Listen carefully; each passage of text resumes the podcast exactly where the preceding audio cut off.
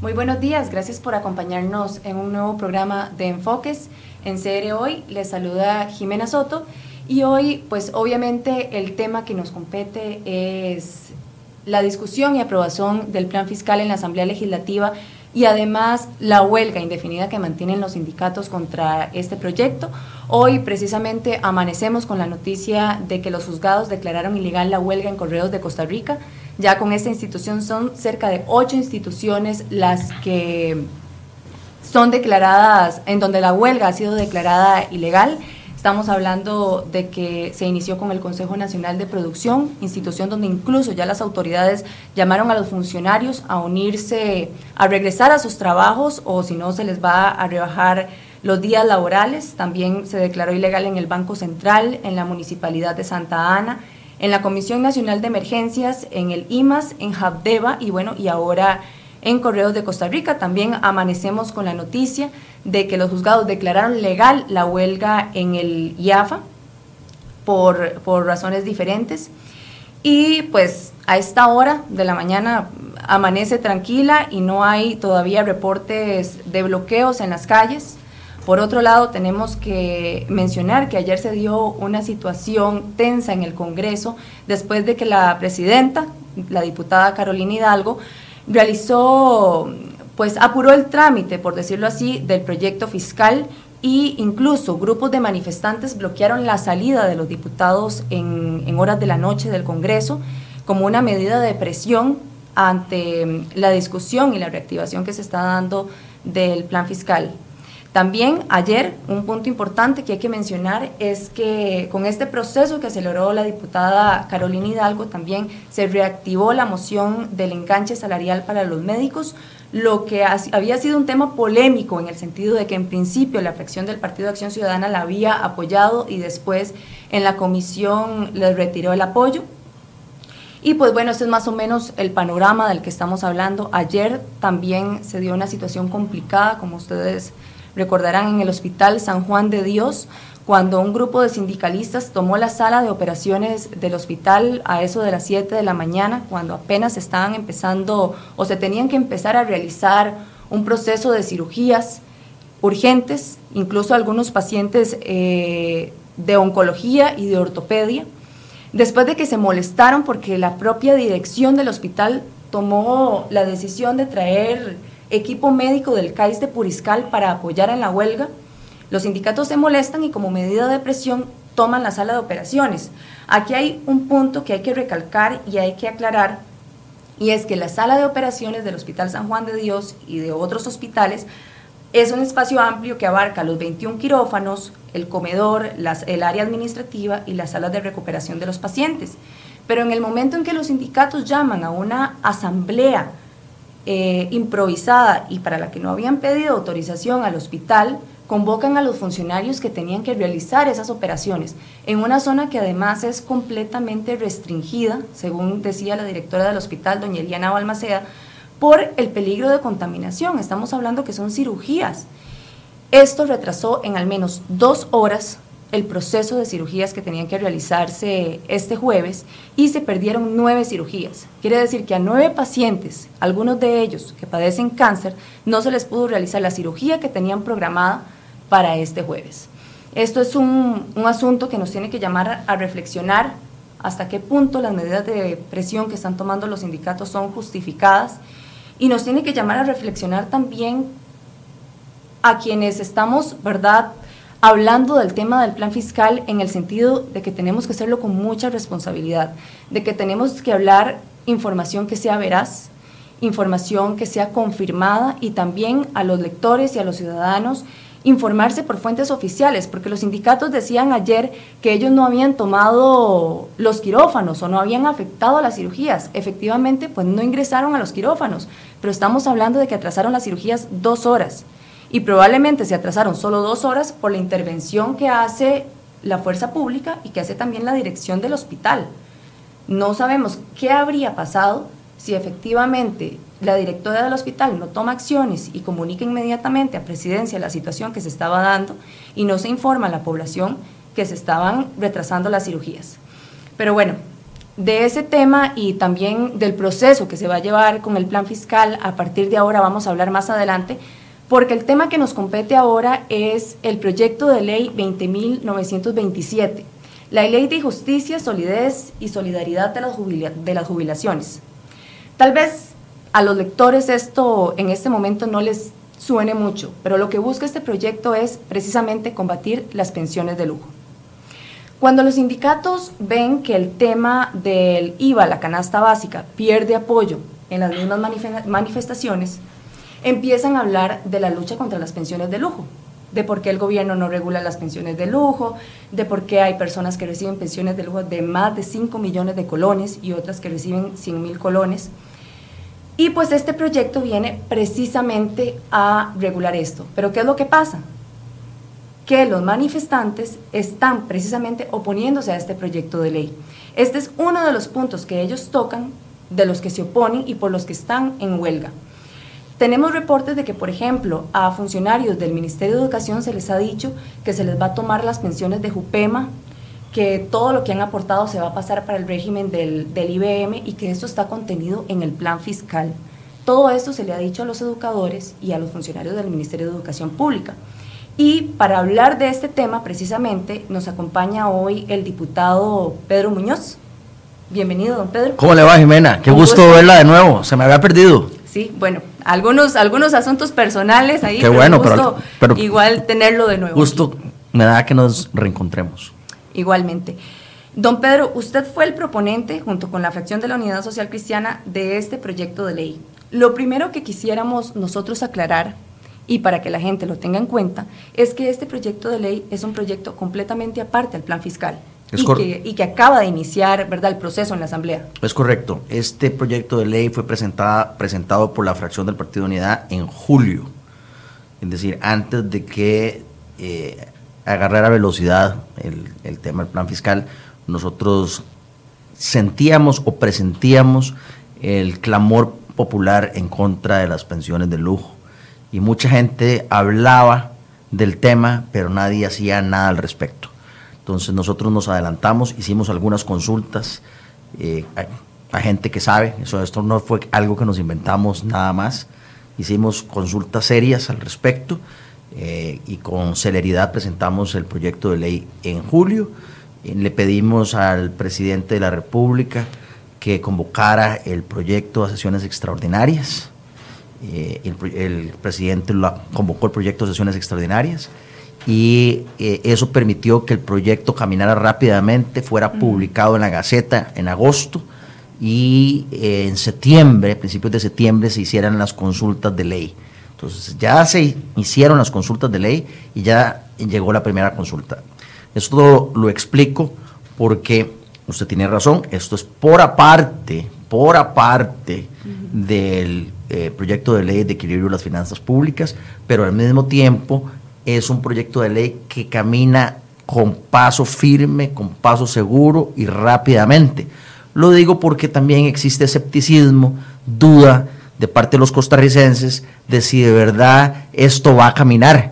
Entonces yo les, le quiero garantizar a usted y a quienes nos ven y a quienes nos escuchan que nosotros estamos comprometidos con la justicia en el tema de pensiones y que por eso es que este proyecto lo presentamos y va caminando con buen paso. Ahora, este, don Pedro, bueno, creo que ya nos acompaña el diputado don Erwin Macís que se atrasó unos minutitos, pero ya se nos unió. Las presas de la General Cañas nos dicen que lo retrasaron un poco. Siempre pasa. Bienvenido, jefe.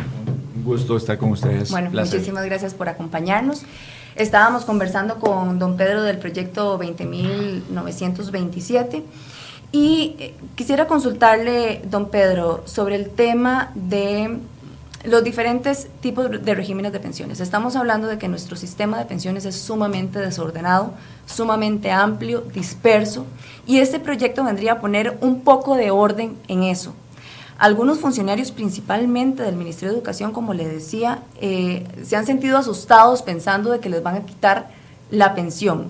Usted, por favor, explíquenos un poco qué es, o sea, en qué consiste el proyecto propiamente. Vamos a, vamos a hablar sobre las preocupaciones directamente. Eh, lo primero que hay que decir es que nadie que ha venido cotizando va a perder los derechos que ya tiene. Eh, es decir, esto va a aplicar para, las, para los nuevos trabajadores. El quien ha venido cotizando va a seguir en el sistema que está y no va a perder absolutamente nada. Esto hay que garantizárselo a todos los costarricenses. Eh, esto le aplica a los empleados del Poder Judicial y también les aplica a los, empleados del Magisterio. Eso es lo primero que hay que decir. Lo segundo que hay que decir es que viene un recorte, que viene un recorte y que ese recorte es sobre todo para las pensiones muy altas. Y entre más alta... De la cotización. Exactamente. Entre más alta es la pensión, más alto es el recorte. Entre más baja es la pensión, más, baja, más bajo es el recorte. Una pensión que sea igual o menor a la pensión máxima del IBM no tendrá recorte. Entonces, por ejemplo, hoy la pensión máxima del IBM es de 1.533.000 colones. Entonces, si usted tiene hoy una pensión de 1.533.000 colones o menos, usted no va a, eso se va a quedar igual, usted no va a tener ninguna afectación. Que es la pensión más alta en el, en el Que es la pensión más alta en el IBM. Entonces, ese es el punto de comparación. Si usted tiene una pensión que, digamos, es el doble de la más alta del IBM, eh, 1.533.000 eh, por 2 serían uh -huh. 2.066.000. Entonces, se le aplicaría un 10% sobre el exceso entonces, eh, un 10% eh, de 1.533.000 serían 153.000 kilones. Usted le, a 2.066 le quita 153, le va a quedar más o menos en eh, 1.850.000. El rebajo sería más o menos como de 150.000 colones si su pensión es de 3 millones. Conforme va subiendo, la tasa es, es mucho mayor. Uh -huh. Pero lo que yo le quiero garantizar a los costarricenses es que lo que estamos buscando es justicia cuando la pensión es extremadamente alta, desproporcionada, injusta. Entonces, a las personas que han venido cotizando hoy, eh, yo les quiero decir que no tienen que temer. Uh -huh. Que ese es uno de los puntos que han planteado eh, los sindicatos, don Erwin, que eh, pues les han dicho, ¿verdad?, a los educadores principalmente y también a los, a los funcionarios del, del, Poder Judicial que con este proyecto se les van a quitar las cotizaciones y se les van a trasladar todas al, al, IBM. Entonces, lo que les han dicho es que estarían perdiendo lo, que, lo cotizado hasta ahora. Eh, no sé si usted tiene algún comentario al respecto con respecto a este proyecto y a cómo vendría a, a regular el tema de nuestro, de nuestro sistema de pensiones. Bueno, nuevamente buenos días. Uh, básicamente para, para poder comprenderlo eh, es importante aportar, digamos que cada una de estas pensiones tiene eh, tres aristas de ingresos, eh, empleados, patrono y el Estado. Y el Estado. Eh, en las pensiones del IBM, en la mayoría, uh -huh. el empleado aporta como un 3.84% de su salario, el patrono aporta como un 5.08% uh -huh. y el Estado apunta, eh, aporta como un 1.24%. Es en el IBM. En el IBM, eh, en donde Pedro, y, y, y ahorita Pedro se refería a la parte de justicia para poder entenderlo. Existe una diferencia en el aporte eh, que se hace, por ejemplo, en las pensiones de la, de, de la Corte, donde se estaría uh -huh. aportando por parte del Estado, que además es el, el, el, el empleador o el patrono, de un, de un 14.36%. Entonces, si usted suma las pensiones del IBM, el aporte del patrono y el aporte del Estado, se suma como un 6.30 y algo por ciento, versus el aporte que está haciendo eh, el Estado uh -huh. en las pensiones de la Corte en 14.36%. Eh, eso es injusto, porque uh -huh. además eh, lo interesante es que un pensionado del IBM, que le llega su pensión a diario y que contribuye con impuestos al Estado, tiene que de alguna Financiar. manera subsidiar a los demás. Uh -huh. Eh, ese es el desajuste, digamos, que tenemos con las pensiones y eso es lo que genera, eso es una de las aristas, supongo que ahora nos podemos referir, Pedro, seguramente a la parte de, de cuando tienen dos pensiones y, y, y esto que aún, claro. digamos, genera más distorsión en el proceso. Eh, la propuesta que se está haciendo entonces es llevar a, a los nuevos empleados eh, a, a, un único, a un único régimen eh, para cumplir además con el artículo 33 constitucional, me parece, y lograr de alguna manera darle un poco de equilibrio y también un poco de proyección a los regímenes existentes. Uh. Ok, aquí entonces es importante este, realizar ¿verdad? varias conclusiones con respecto a esto hasta ahora y es primero que los cotizantes actuales de los dos regímenes, no van a perder sus cotizaciones, se van, y, por favor me lo aclaran, los cotizantes hasta ahora, los que están cotizando actualmente, se van a pensionar en sus respectivos regímenes. Serían los nuevos empleados, una vez aprobado el proyecto de ley, que entrarían todos al régimen del IBM. Así es, así es. y quiero decirle que como estamos planteando eh, solicitud de consulta, han llegado ideas interesantes.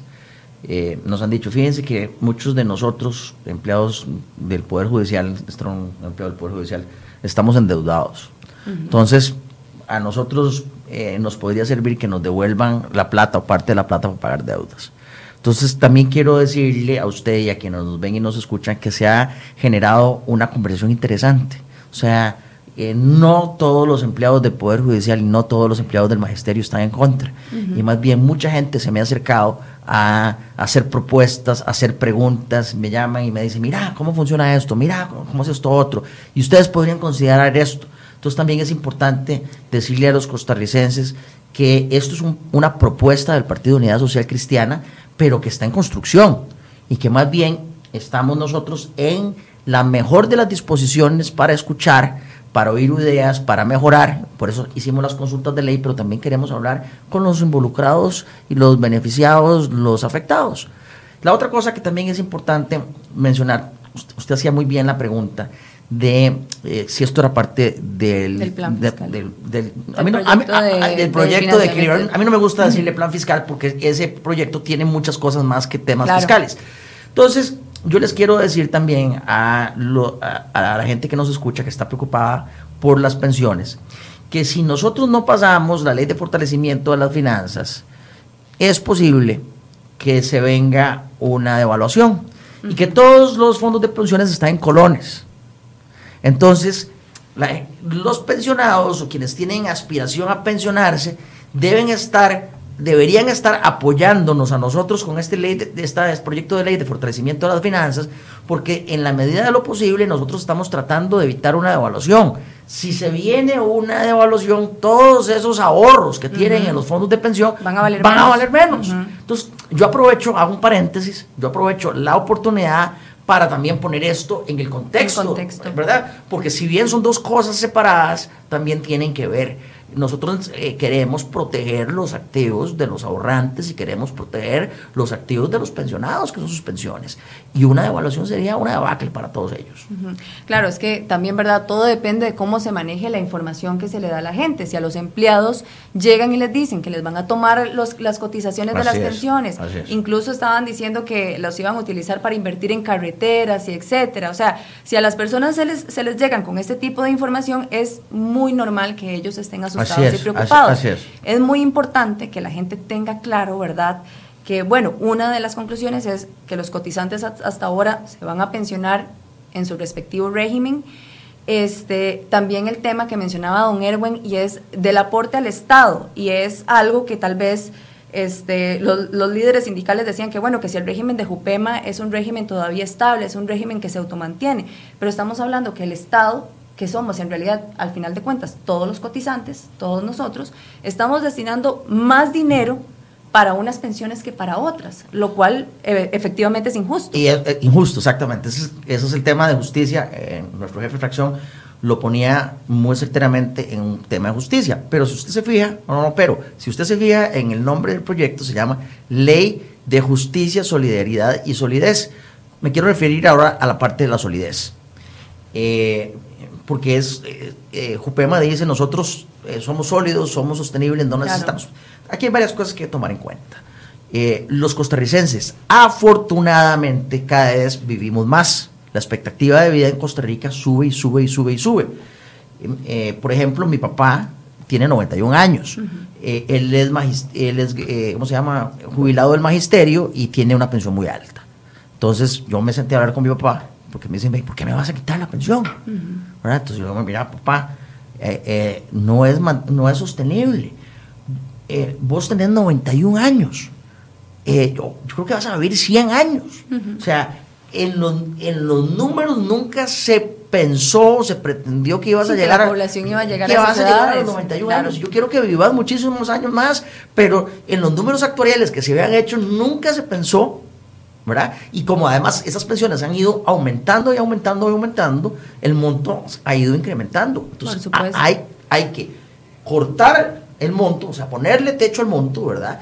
Y al mismo tiempo no podemos seguir metiendo gente ahí que va a vivir, no sé si 120 años o 140 años. Claro, y es, y es un punto importante a tocar en el sentido de que también tiene relación con la ley de fortalecimiento de las finanzas públicas, porque el Estado se está quedando sin recursos efectivamente para financiar. Estamos hablando de que el Estado ya dirige fondos al IBM, dirige fondos a, a, los respectivos regímenes y que hay una serie de regímenes cerrados, que son los que son con cargo al presupuesto nacional, para los que ya nadie está cotizando y que todos estamos al final pagando. ¿Qué pasa, por ejemplo, don Pedro? No sé si, si el proyecto toca este tipo de, este, este tema, el tema de los, de los regímenes de reparto. Mire, eh, los toca única y exclusivamente en el tanto el monto sea muy alto, ¿verdad? Este, si el monto no es muy alto, no los, no los toca, ¿verdad? Eh, eh, ya, no, ya no hay más regímenes especiales. No queremos que se vuelvan a crear regímenes especiales. Tiene que ser eh, de ahora en adelante todo en el IBM eh, eh, de manera tal de que lo que usted cotiza es lo que usted recibe. Ahora, no sé si podemos dar un ejemplo, tal vez don Erwin o, don Pedro. Por ejemplo, una pensión del Magisterio Nacional que alcance los 10 millones de colones. ¿A cuánto se reduciría una vez aprobado el proyecto? El otro día me preguntaron y se me hizo un enredo sacando el cálculo. Si, quiere, hágale una pregunta a don Erwin, yo hago el cálculo y después le contesto para no, para no batearle. No, pero tal vez me refiero a algo que tocabas anteriormente que me parece muy importante. Así me das tiempo de hacer el cálculo. Sí. No, que, que, es muy, muy importante. Eh, y es y que también nos está en estos momentos permeando en el tema de la huelga, en el tema del plan de fortalecimiento. Y son las noticias eh, eh, incorrectas o... Las falsas, noticias falsas. Sí, pero son parcialmente falsas. Eh, entonces alguien se sienta y dice, bueno, queremos, vamos a poner esto entre comillas, queremos basurear este proyecto. E, entonces empezamos a, buscar una parte verdad y una parte mentira. E, e, esa descontextualización de la realidad está afectando no solamente esta intención que es buena, sino también eh, intenciones buenas como el plan de fortalecimiento de las finanzas, públicas. He visto una cantidad de noticias que me han trasladado gente, mira, Erwin, decime si esto es verdad, o no. Y tengo que decirle, eso es parcialmente verdad en tal cosa y absolutamente eh, falso en tal otra. Entonces, eh, ¿cuál sería la recomendación en, esto? La recomendación sería pues, buscar los espacios que te generen, digamos, eh, la certeza de eh, qué es lo que tiene el contenido de este proyecto.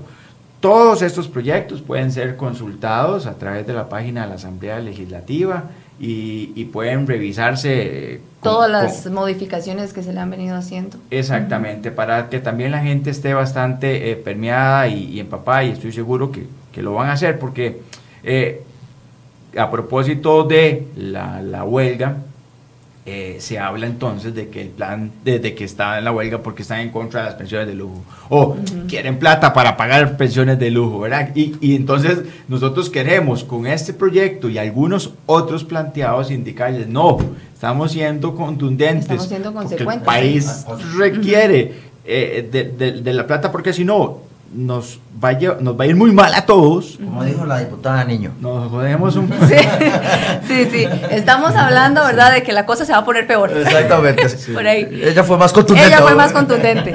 Ella fue más contundente. Y se lo aplaudo. Le aplaudo también a, a la diputada Karin Niño la forma en la que ella abordó el tema porque ella tocaba precisamente este tema de las noticias, como decía don Erwin, parcialmente falsas y es cómo a la gente le llenan, ¿verdad?, eh, la cabeza de cosas y de temas y las personas a veces eh, creemos o, creen eh, todo lo que vemos en redes sociales. Lo importante es siempre tratar de informarse por, medios, por medios oficiales. Uno de los puntos, por ejemplo, no sé si a don Erwin fue una de esas informaciones parcialmente, ¿verdad?, parcialmente falsas que les llegó, fue con lo del tema de las anualidades, que también se toca en, en, en el Ministerio de Educación y es cómo se van a afectar las anualidades con el proyecto de ley de fortalecimiento de las finanzas públicas. Estamos hablando de que incluso, si no me equivoco, las anualidades del Ministerio de Educación o de los educadores son las únicas que tendrían un leve aumento. Todas las demás se regularían al 1.9%. Sí, sí, sí, correcto. Pero además se mantiene y se resguarda los derechos existentes. Es decir, no se está tocando a nadie que tenga propiedad o que tenga una plaza establecida. Estamos realmente planteando soluciones eh, como un punto y aparte en función de eh, poder rescatar también las finanzas del país proyectadas hacia el futuro, ¿verdad? Y también para darle un poco de, de, músculo financiero al país para que pueda también hacer buenas negociaciones internacionalmente o eh, renegociar eh, eh, algunos, algunos eh, créditos o hacer algunas buenas colocaciones internacionalmente. Básicamente, vamos a ver, la parte fuerte del plan de fortalecimiento ni siquiera son los ingresos. Sí, se ingresa con un 1.40, está bien, y eso es plata, y es mucha plata, pero lo que estamos dándole es una posibilidad al, al gobierno de que pueda hacer buenas colocaciones. De buenas señales. Sí, y, y es que eso no es para que le sirva al gobierno, es que si el gobierno negocia bien internacionalmente, nos sirve a todos, está negociando por nosotros. ¿Cómo vamos a, decirle al gobierno si vaya a negocie mal internacionalmente, eh, sabiendo que está negociando por nosotros, por la educación, por la salud, por las calles, por las obras, por la infraestructura? Eso es eh, ciertamente ilógico, ¿verdad? Y por eso es que nosotros hemos estado apoyando también este plan de... ¿Cómo te fue con, con, el cálculo? Ya.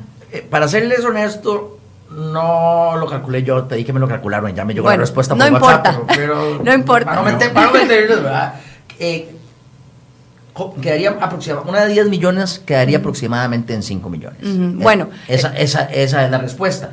Y además aprovecho para eh, contestar un tema que, me, que el jefe me instruyó que, que dijera, que es el tema de que si yo tengo pensiones de distintos regímenes, se suman las pensiones para hacer el cálculo. Entonces, por ejemplo, si yo tengo dos pensiones de 5 millones cada una, se suman las dos pensiones de 5 millones cada una y, y, y, a esa, y a esa suma se le aplicaría la tasa solidaria, por lo cual a la suma de las pensiones quedaría en 5 millones. Ok, estamos hablando de que, bueno, incluso una pensión de 5 millones es una pensión, ¿verdad?, relativamente alta. Bastante buena. Es una pensión muy buena, es una pensión, ¿verdad?, que cualquier persona podría vivir holgadamente con ella, pero estamos hablando de que se les está haciendo un rebajo de 5 millones de colones. Entonces, no, no, no estamos, o sea, no estamos diciendo de que se van a tocar, o el proyecto de ley no plantea de que se va a tocar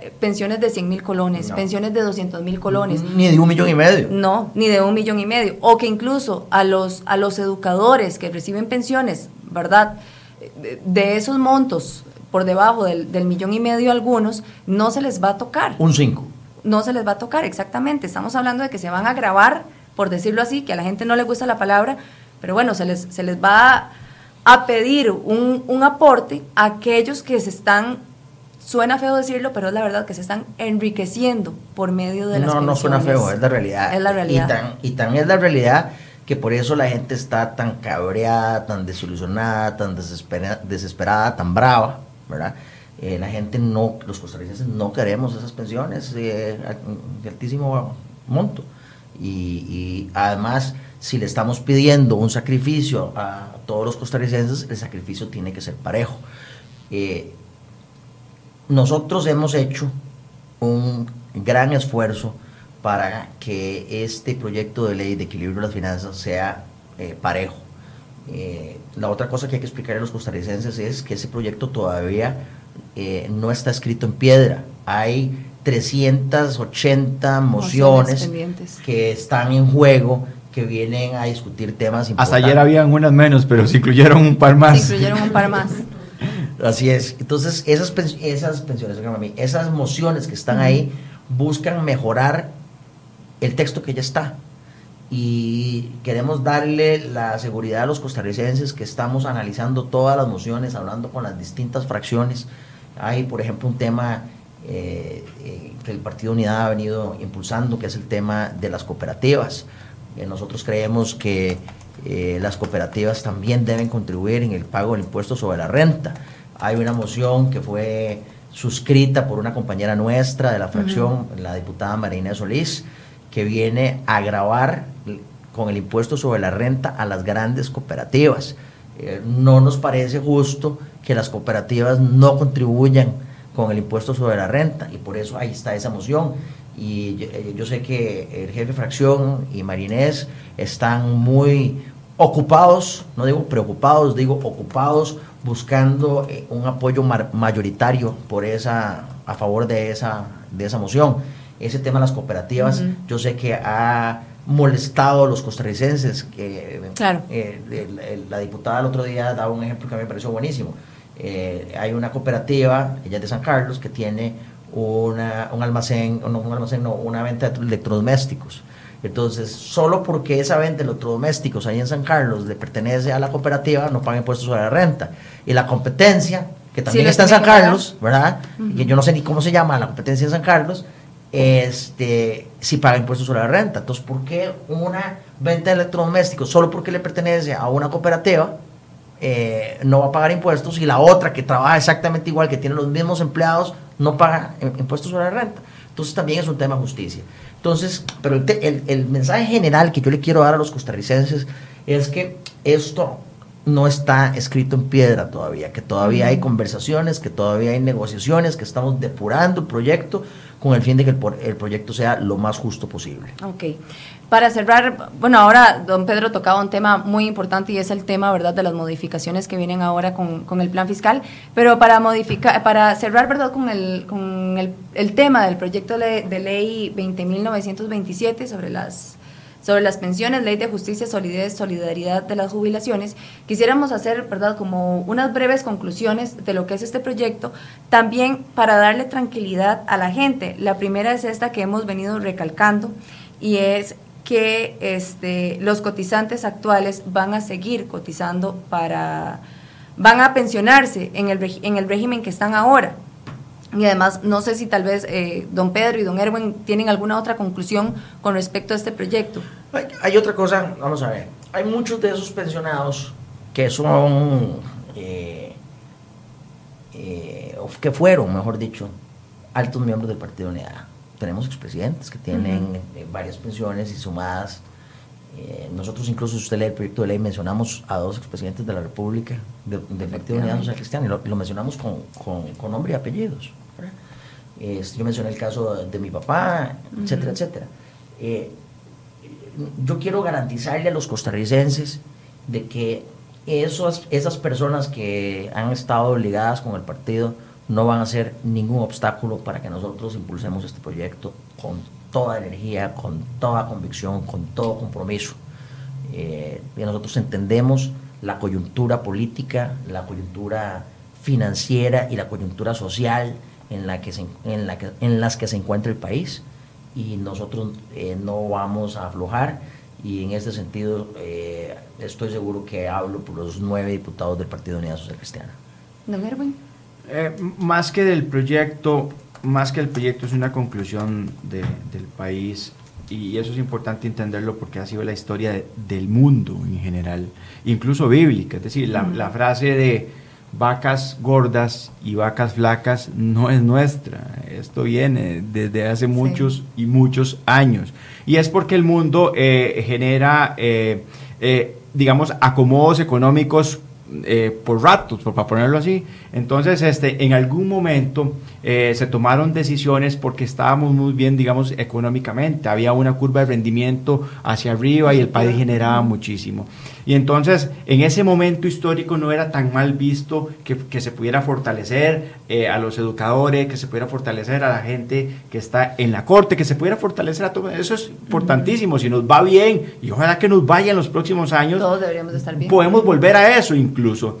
Pero en tiempos de vacas flacas, hay que empezar a amarrarse la faja y empezar a hacer ajustes para que nos dé un poco de aire y no quedarnos en ese periodo histórico, digamos, en, en una pobreza que después no podamos recuperar nunca. Entonces, este tipo de iniciativas, otras más que están en la Asamblea Legislativa, son absolutamente indispensables en este momento histórico.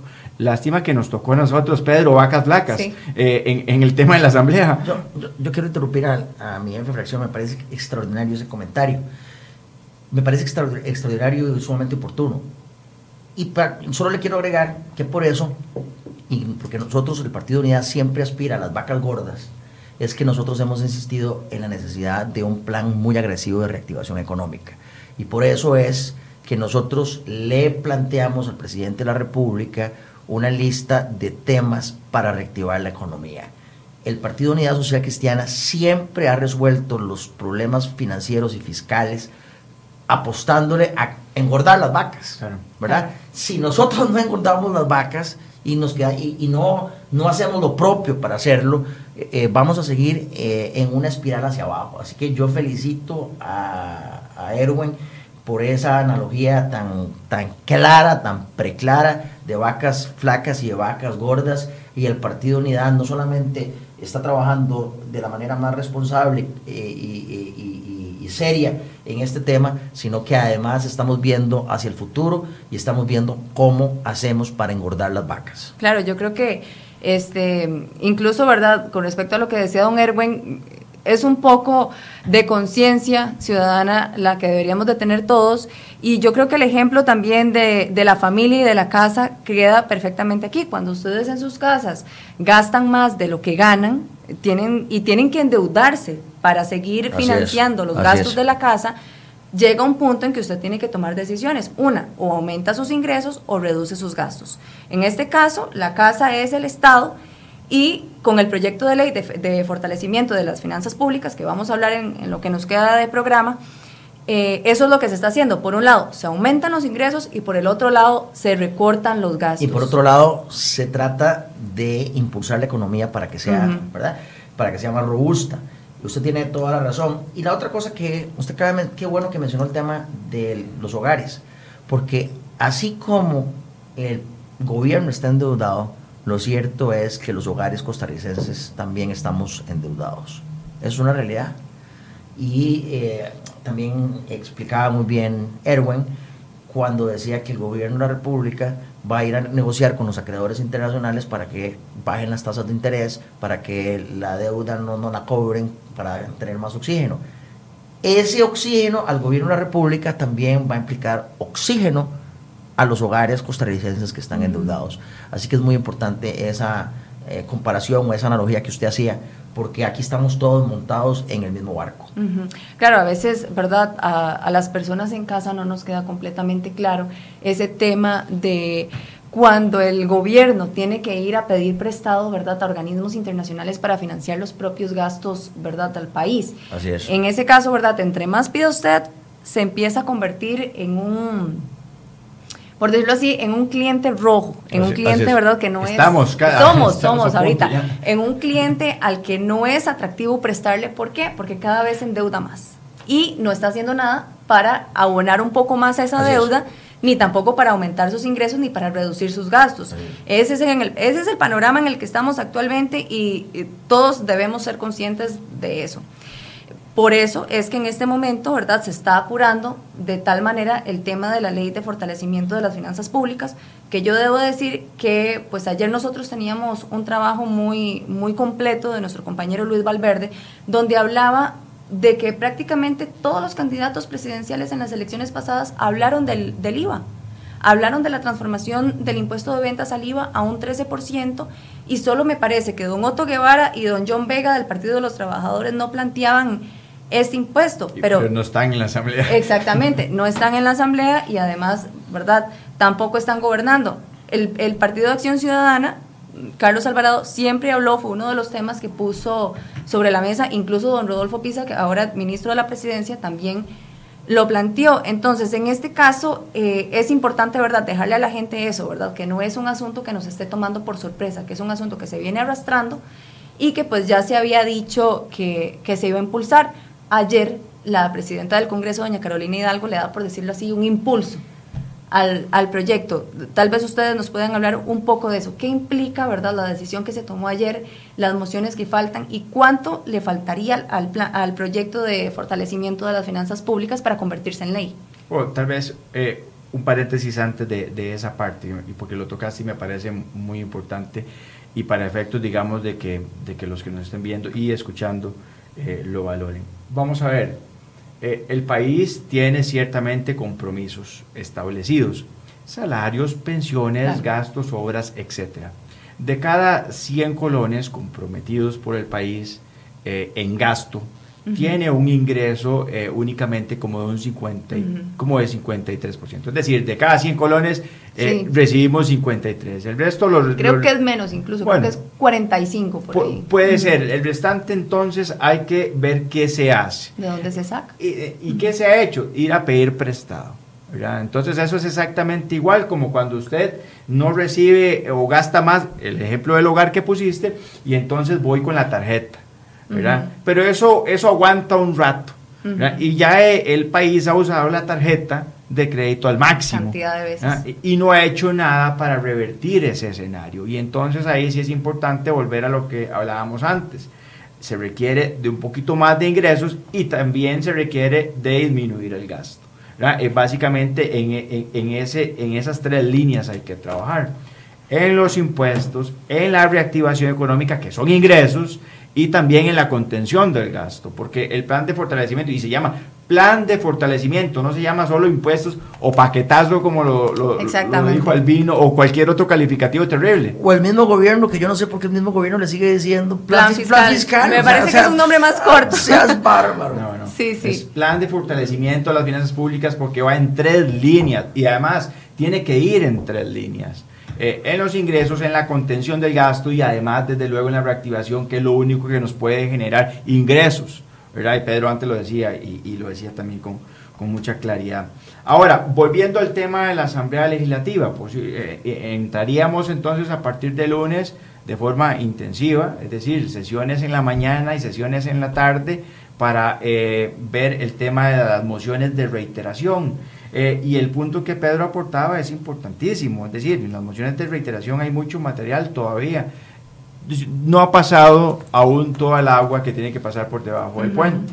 Eh, y hay muchos elementos importantes. Y dentro de esos elementos importantes, uno que hemos eh, defendido eh, y que no ha sido fácil defenderlo, porque aquí hay que ser valientes para tomar ciertas banderas y ciertas posturas. Y ese de las cooperativas, ¿verdad? Marina Solís, y respaldada por toda la fracción, lo ha hecho de forma muy, muy valiente. Pero además le agrego un elemento que es complicado en función de qué está pasando también con las cooperativas.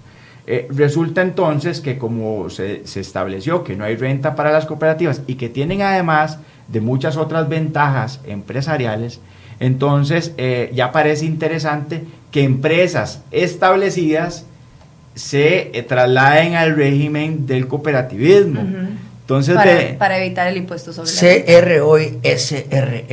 SRL. Ah, no, no, CRO no. No, no, eh, cereoy.com. No, cereoy.com, pero cooperativa. Ajá. Sí, exactamente. Ah, entonces, es decir, cualquier empresa, y ya, ya hay ejemplos claramente establecidos, ¿verdad? Eh, en donde una cooperativa muy fuerte eh, compra empresas ya establecidas y entonces esas empresas que sí estaban cotizando, ahora entran al ahora no van a cotizar. Entonces, es decir, ese tipo de cosas es importante realmente medirlas, establecerlas y llevarlas, porque si no, si se abre un portillo, no, eso no es un portillo, si se abre un portón de ese nivel, ahorita vemos todas las empresas constructoras y ahorita vemos a todo el mundo pasándose al régimen de cooperativas, porque ahí no se paga. Claro. Ahora, con respecto a ese tema, eh, y, es, y es uno de los puntos que a nosotros nos gustaría aclarar, ¿Qué pasa, verdad? ¿Cuál es la diferencia entre grandes y pequeñas cooperativas? Porque efectivamente hay pequeñas cooperativas que son de pequeños y medianos empresarios que se agrupan y que pues están saliendo adelante. Mientras que hay otras en la otra acera de cooperativas que generan el 2% del Producto Interno Bruto de nuestro país, que exportan a Centroamérica, que exportan incluso a Sudamérica, que generan miles de millones de dólares en ganancias, no de sus asociados, sino en ganancias, ¿verdad?, de la propia cooperativa como empresa. ¿Cuál es la diferencia? O sea, ¿qué diferencia hace la moción entre estas cooperativas y, las grandes?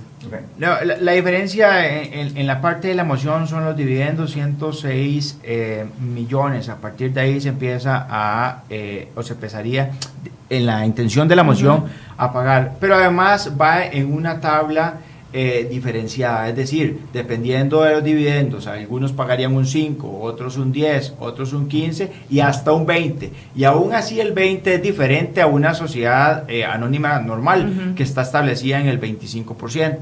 Entonces, aún así sí tiene una ventaja comparativa en función de las demás, este, de las demás, eh, digamos, instituciones o no, corporaciones que trabajan o que se desarrollan en el comercio.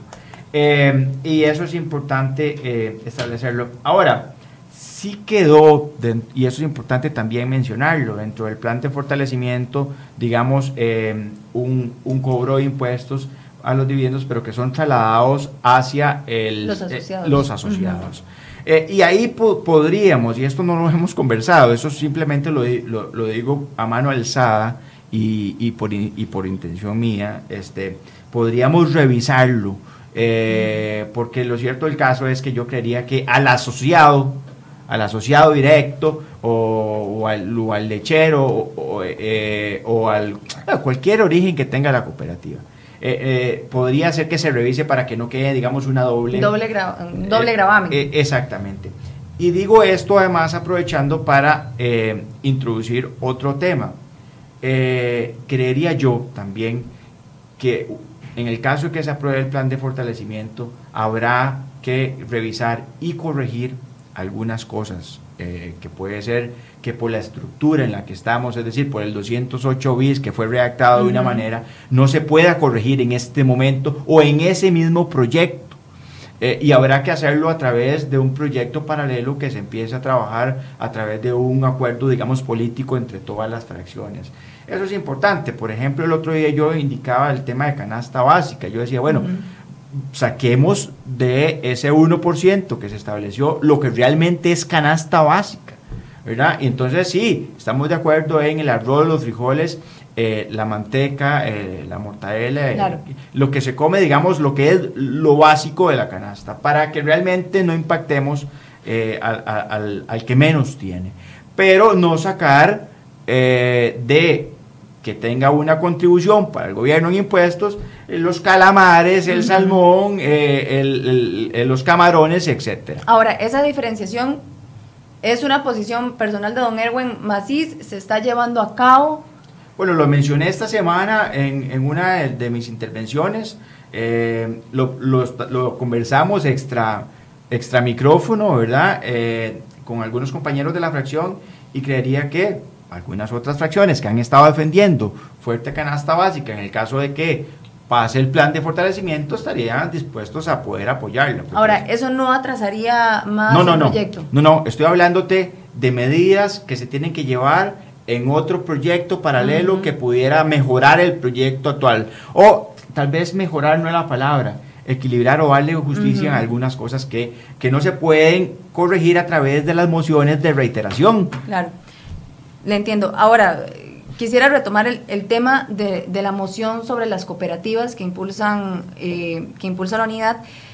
Si bien es cierto, ¿verdad? La fracción del Partido Unidad Social Cristiana, eh, perdón, del Partido de Acción Ciudadana y que incluso el diputado Enrique Sánchez fue claro en que ellos dijeron, nosotros tenemos un compromiso, ¿verdad?, con las cooperativas de que eso no se va a grabar. ¿Qué apoyo tiene esa moción? Ahorita tiene los votos de la Unidad Social Cristiana. ¿Qué, qué futuro tiene? Nosotros somos optimistas y estamos peleando esto palmo a palmo.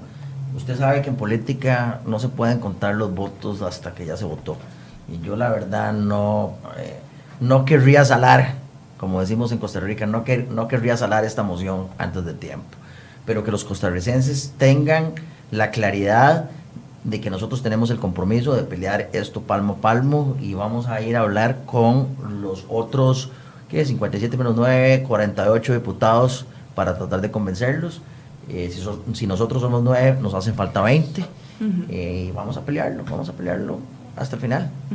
Otro punto que, quisiera que tocáramos, ¿verdad?, en, el tiempo que nos queda es el tema del enganche salarial de los médicos, don Pedro y don Erwin, que ayer precisamente, ¿verdad?, eh, la presidenta del Congreso echa para atrás, ¿verdad?, se reactiva la moción, ¿verdad?, en, así detalladamente, ¿verdad? Muy conciso, explique, explíquele por favor, primero, ¿en qué, consiste, ¿en qué consiste el enganche médico? ¿Cómo le aumentan los salarios a los, a los del sector de medicina? eh, con los hacer, aumentos. hacer primero un punto político, que es las razones por las cuales eh, los sindicatos están en la calle haciendo huelga, y no solamente haciendo huelga, sino que violando la libertad de tránsito, violando la libertad de comercio, violando el derecho al trabajo, es por el capítulo de empleo público que está en el proyecto de ley y porque además el, el proyecto de ley, gracias a una moción nuestra, también eso hay que decirlo, eh, presentó esta eh, eh, famosa propuesta del desenganche médico. Quiero hacerle propaganda a CR hoy. eh, vamos a ver si se ve aquí. Hay un artículo que algunos diputados de la fracción firmamos, que publicamos aquí en crhoy.com. Eh, el Sí, no. artículo se llama ¿Por qué es que verdaderamente luchan los sindicatos? Eh, ese artículo explica puntualmente los temas de empleo público por los cuales los sindicatos están luchando. Entonces, para no perder tiempo y para hacerle propaganda a CR hoy, este artículo se llama ¿Por qué es que verdaderamente luchan los sindicatos? Está en crhoy.com. Eh, y uno de los temas, aparte de lo que se, eh, de los temas que se listan en el artículo, está el tema del enganche médico. Desde 1982 se creó una ley especial que trata de manera privilegiada, esa es la palabra, a los médicos de este país. O sea, desde 1982 al 92, al 2002, al 2012, eh, tienen 36 años de tener una ley especial que les da privilegios. Dentro de esos privilegios está un privilegio que dice que cualquier aumento en el sector público se aplica el mismo porcentaje a los médicos. Entonces, si usted es un, eh, un Policía o un- un policía y se le hace un aumento, qué sé yo, de eh, 10 mil colones, y esos 10 mil colones representan un 1% de su salario, ese mismo 1% se- de, de aumento se le aplica a los doctores. Lo que pasa es que los doctores ganan, digamos, 4, Sí. millones, 4 millones. Sí, ese 1% se convierte en Eh, exactamente. 40 mil colores. No es lo mismo el 1% de aumento a un policía que el 1% del aumento a un doctor. Y automáticamente ese aumento se le aplica a los doctores sin que lo hayan pedido y automáticamente se le aplica a los doctores también del sector privado. Sector público y sector privado están enganchados, los doctores del sector público y el sector privado están enganchados de forma tal que entonces el aumento de un policía implica inmediatamente el aumento de un, eh, en el salario de un, de un- en la De un compensación de un médico en el sector público o en el sector privado. Eso, eso no, puede- no es sostenible, eso no es sostenible. De nuevo, si le estamos pidiendo a todo el mundo que se soque la, se soque la faja, Todos debemos todos acordar. tenemos que socarnos la faja. Ha habido una eh, resistencia por parte de los médicos, hicieron un cabildeo fuertísimo al punto que eh, después de que se había votado afirmativamente esta moción, el diputado Huelmer Ramos del Partido de Acción Ciudadana en la comisión Del partido de gobierno, del es partido de importante gobierno, decirlo. se echó para atrás mostrando no solo una gran falta de consistencia, sino también una gran falta de valentía. Ahora, y yo, perdón, y yo que pensé que ya lo había visto todo, ¿verdad? Y resulta que ayer la presidenta de la Asamblea Legislativa, también del Partido de Acción Ciudadana, lo que hace es que no me admite esa moción y es la única moción que es rechazada por inconexidad, o sea, me saqué la lotería. Eh, nosotros eh, vamos a seguir dando la lucha eh, en todos los centímetros cuadrados de la cancha. Este, nos parece que esto es una in- otra injusticia que no es correcta mantener cuando le estamos pidiendo al país, eh, a todo el país sacrificio. Ahora, don Pedro, con respecto al tema de la inconexidad, incluso el ministro de la presidencia, don Rodolfo Pisa, decía que esa moción en particular y por lo del tema del salario de los médicos del sector privado podría volver el proyecto inconstitucional. ¿Cómo se han blindado ustedes o cómo blindan el proyecto en ese tema? Cuando salen con esa hablada, ¿y ¿por qué digo que es una hablada? Porque ellos salieron a decir eso y no habían pedido ellos mismos un dictamen a servicios técnicos. Estaban diciendo sin haber pedido ellos el dictamen. Cuando yo vi, yo pasé por un pasillo y los oí diciéndoselo a la prensa, entonces yo dije, no, aquí yo ya, ya, ya veo para por dónde va esto. Entonces en la, en la siguiente sesión de la comisión, yo le pedí el criterio a servicios técnicos. Y servicios técnicos dijo que había una de las normas que era conexa, que había otra de las normas que creían que era inconexa. pero que en ningún caso podría ser inconstitucional. no, ningún caso ponía en peligro el proyecto y que ambas normas, la, la conexa y la inconexa, eran inconstitucionales y que, ningún, y que no había ningún riesgo, dijo servicios técnicos. Lo que pasa es que a veces eh, el Partido de Acción Ciudadana, el Partido de Gobierno, como dice usted, a veces le hace caso a servicios técnicos y a veces, cuando ya no le conviene no. Entonces no puede ser. Eh, por eso eh, dimos la lucha ayer en el plenario y eh, afortunadamente la presidenta recapacitó. Yo lo que pido y lo que pedía en ese momento era que nos diera la oportunidad de discutir y debatir el tema. A la Asamblea Legislativa llegamos a debatir los temas importantes y podemos ganarlos, podemos perderlos, así es la democracia. Pero lo que no se puede es perder un partido en la mesa y no en la cancha. Entonces, afortunadamente, el partido se va a jugar y bueno, creo que ese va a ser otro tema eh, en las intensas conversaciones y negociaciones que están por delante.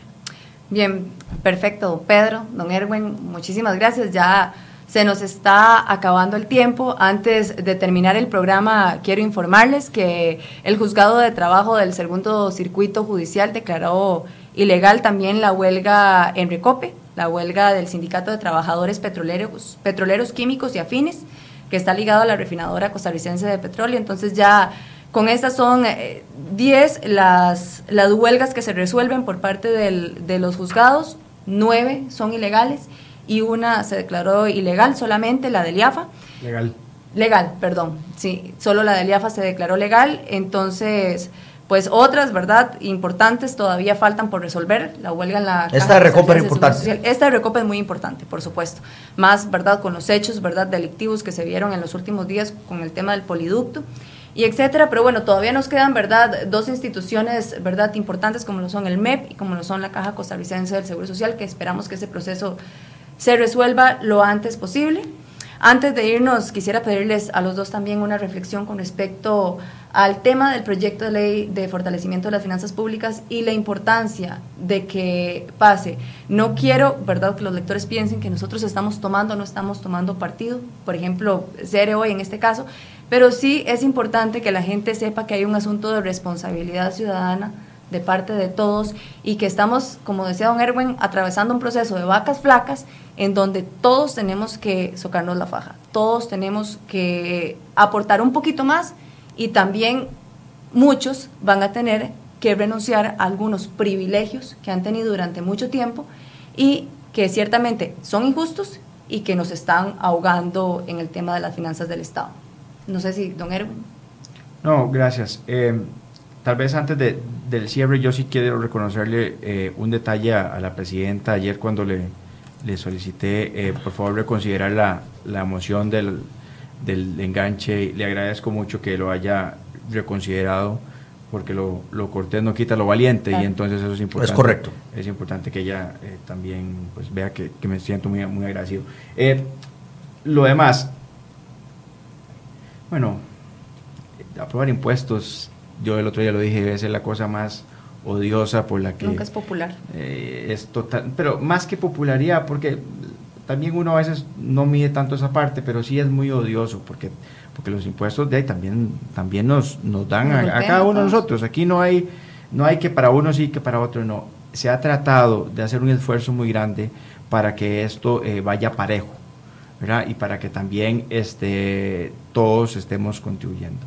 Yo, yo sí creería que tenemos que pasar la página rápidamente, eh, poner al país a producir, eh, volver a repuntar en, en, los índices de productividad eh, y para poder generarle más recursos al, al país y, y, poder también a mediano plazo que el país esté reconsiderando, más bien hacer un planteamiento distinto. Ojalá pudiéramos en un periodo de, de, no mayor a ocho años poder estar bajando incluso impuestos para incentivar más bien que eh, vengan algunas otras empresas, otras economías los, lo están haciendo. Lo que pasa es que lo están haciendo porque están en un momento histórico distinto al nuestro.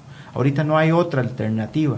Eh, yo realmente a quienes, a quienes consideren que el trabajo que estamos haciendo no les, no les haya eh, satisfecho, pues les pido disculpas. Pero, pero sí quiero decirles una cosa hemos sido contundentes en temas complicados, la fracción completa, para darle equilibrio a esto. en cooperativas, en desenganche, en pensiones de lujo. Es decir, no estamos aprobando solo impuestos. Solo impuestos. Estamos poniendo el dedo en donde duele. ¿verdad? y eso tiene también un costo político que sabemos que, que, estamos corriendo, pero lo hacemos con la convicción y con el corazón porque el país lo, lo requiere. Y yo con eso, Jimena, y además te agradezco el espacio. Don Pedro. De nuevo, un placerme de haberla vuelto a ver. Igualmente.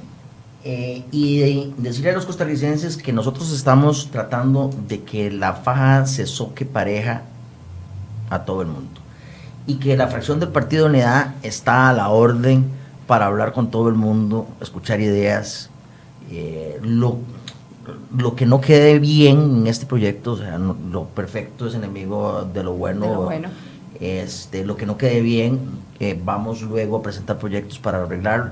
Pero en, que la población costarricense sepa que estamos dando nuestro mejor esfuerzo para que este proyecto se convierta en la ley más justa posible y que lo que no logremos arreglar ahora lo vamos a arreglar después y que estamos a la orden abiertos a escuchar, abiertos a, empaparnos de las propuestas de los costarricenses para luego convertirlas en mociones o convertirlas en propuestas. Nosotros estamos en la Asamblea Legislativa para representar a los costarricenses. Bien, muchísimas gracias, don Pedro. Don Erwin, muchísimas gracias a ustedes, estimados lectores que nos acompañaron en este programa de Enfoques. Recuerden que pueden seguirse informando a través de crhoy.com o en nuestras redes sociales. Que tengan un muy buen día.